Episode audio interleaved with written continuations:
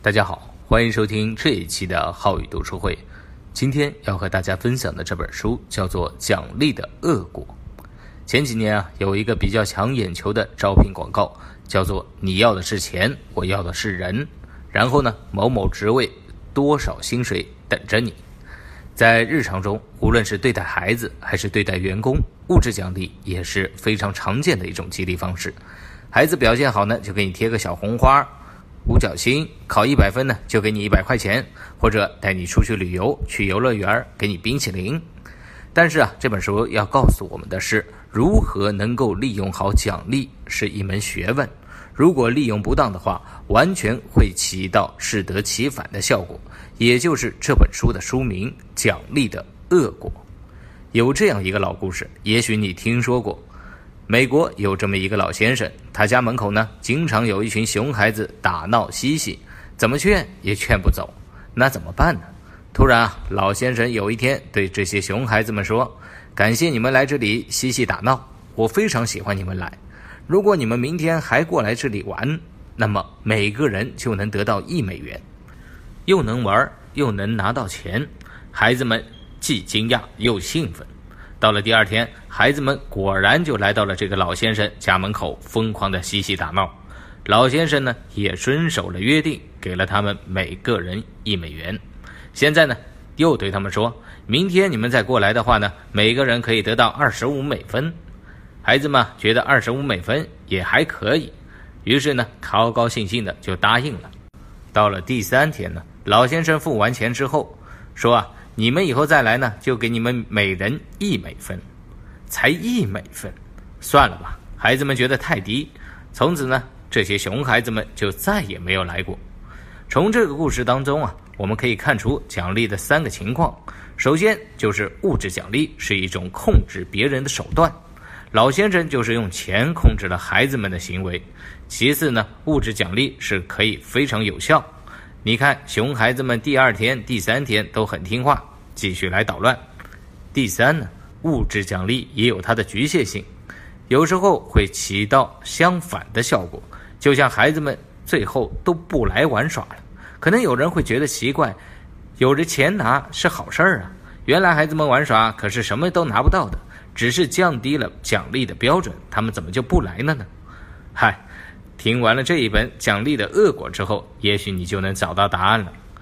书中给我们的第一个观点是：广泛流行的奖励制度很可能是有害的。作者认为奖励是不道德的。奖励为什么不道德呢？并且从最终的结果来看，也是没有效果的呢？现在的大多数企业、学校都会把胡萝卜加大棒当做是激励别人行为的一种机制。胡萝卜加大棒，说的是以前那个车夫啊，为了让拉车的骡子不断的前进，要借助两样工具。第一呢，就是在骡子前面吊一根胡萝卜，并且呢，时不时的在后面用棍棒抽打他的屁股。在现代管理学当中，胡萝卜加大棒式呢，也常常在应用。我们说的打一巴掌给颗糖，就是类似的意思。现在有不少的管理者、老师和家长们都知道惩罚是不好的。比如说，惩罚可能会让人因为压力而变得非常的叛逆，因为恐惧呢而盲目的服从，或者是把精力花到避免被罚和蒙混过关上。但是大多数人都有奖励持正面的态度。生活中呢，有股权激励、绩效奖金，小到巧克力、小红花、口头赞美。琳琅满目的奖品呢，都诱惑我们做这个就能得到那个。但是啊，奖励包括物质奖励和口头奖励。但是这本书告诉我们，奖励和惩罚其实是硬币的两面，都是通过外在力量去控制别人。举个例子，如果你是一个自媒体达人，没人逼你，你也喜欢写。但是呢，突然有一天，老板跟你说，你的每篇阅读量都要在十万以上。如果可以做到的话呢，就奖励你五万块钱；但是阅读量达不到的话呢，就扣你奖金。一开始啊，我们都想拿钱，能够加足马力，但是很快你就会像一个瘪掉的气球，觉得写文章这个事儿实在是太痛苦了，奖金还是不要了吧。大部分人都有过只为钱做事儿的经历，但只为钱做事儿啊，到后面会感觉特别特别的累。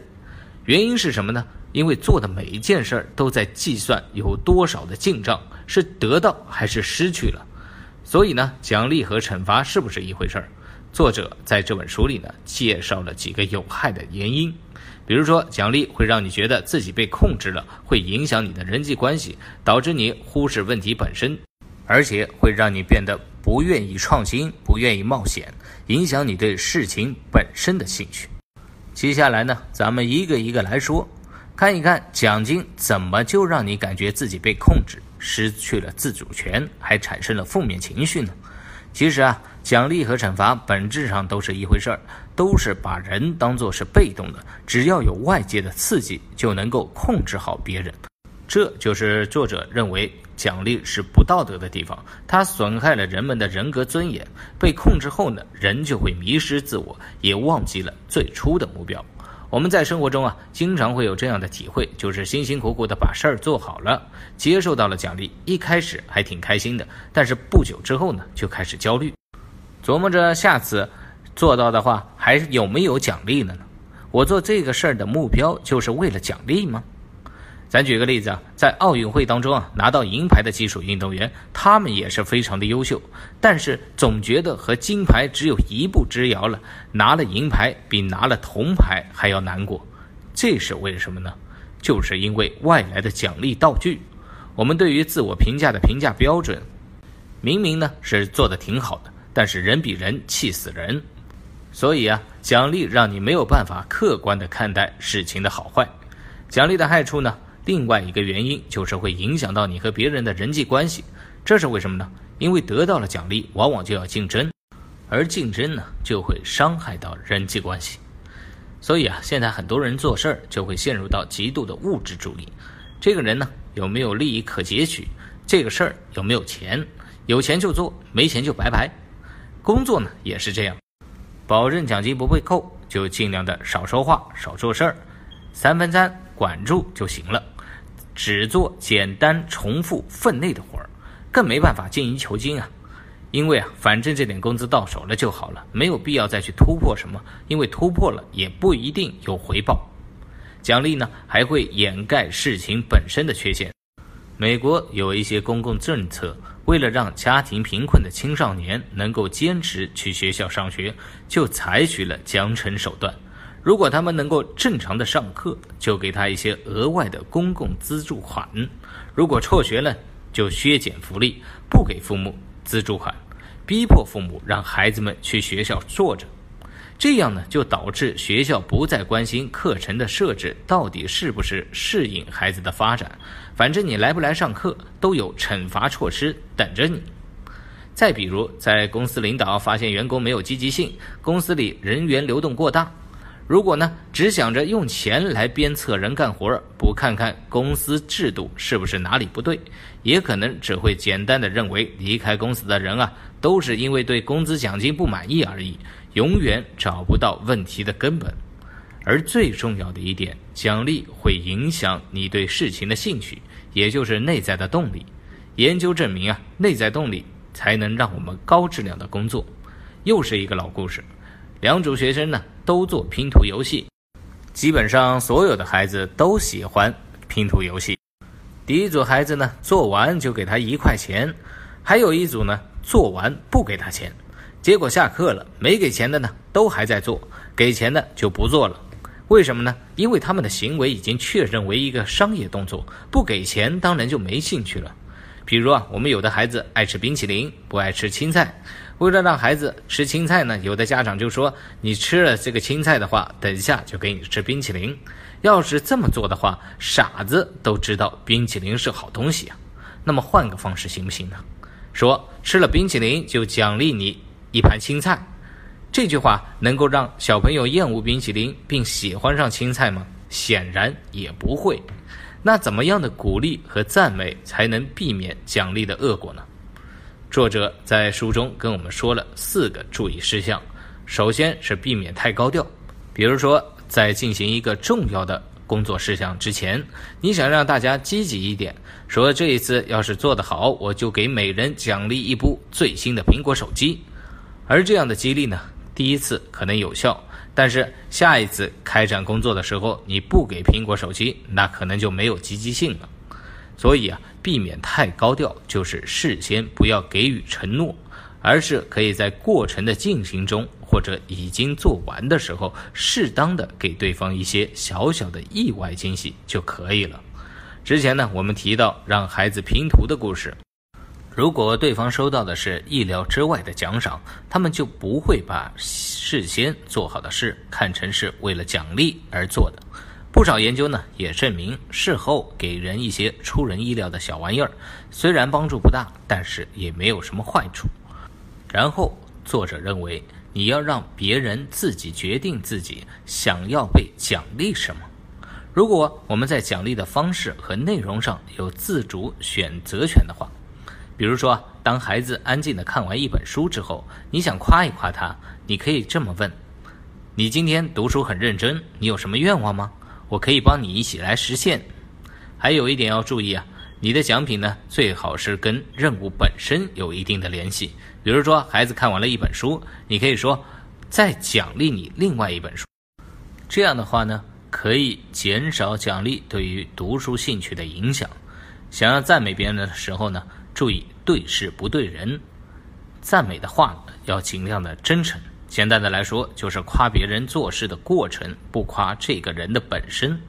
书中啊举了一个正面的例子，说一个三年级的学生在全班同学面前讲了一个故事，他的老师呢当着大家的面说，故事的结果你改了三次，花了很多的时间和心思。作者认为啊。老师这种鼓励方式是对人的赞美转换成了对于做事过程的评价，这样夸的好处是让孩子关注过程，而不是计较结果的胜负。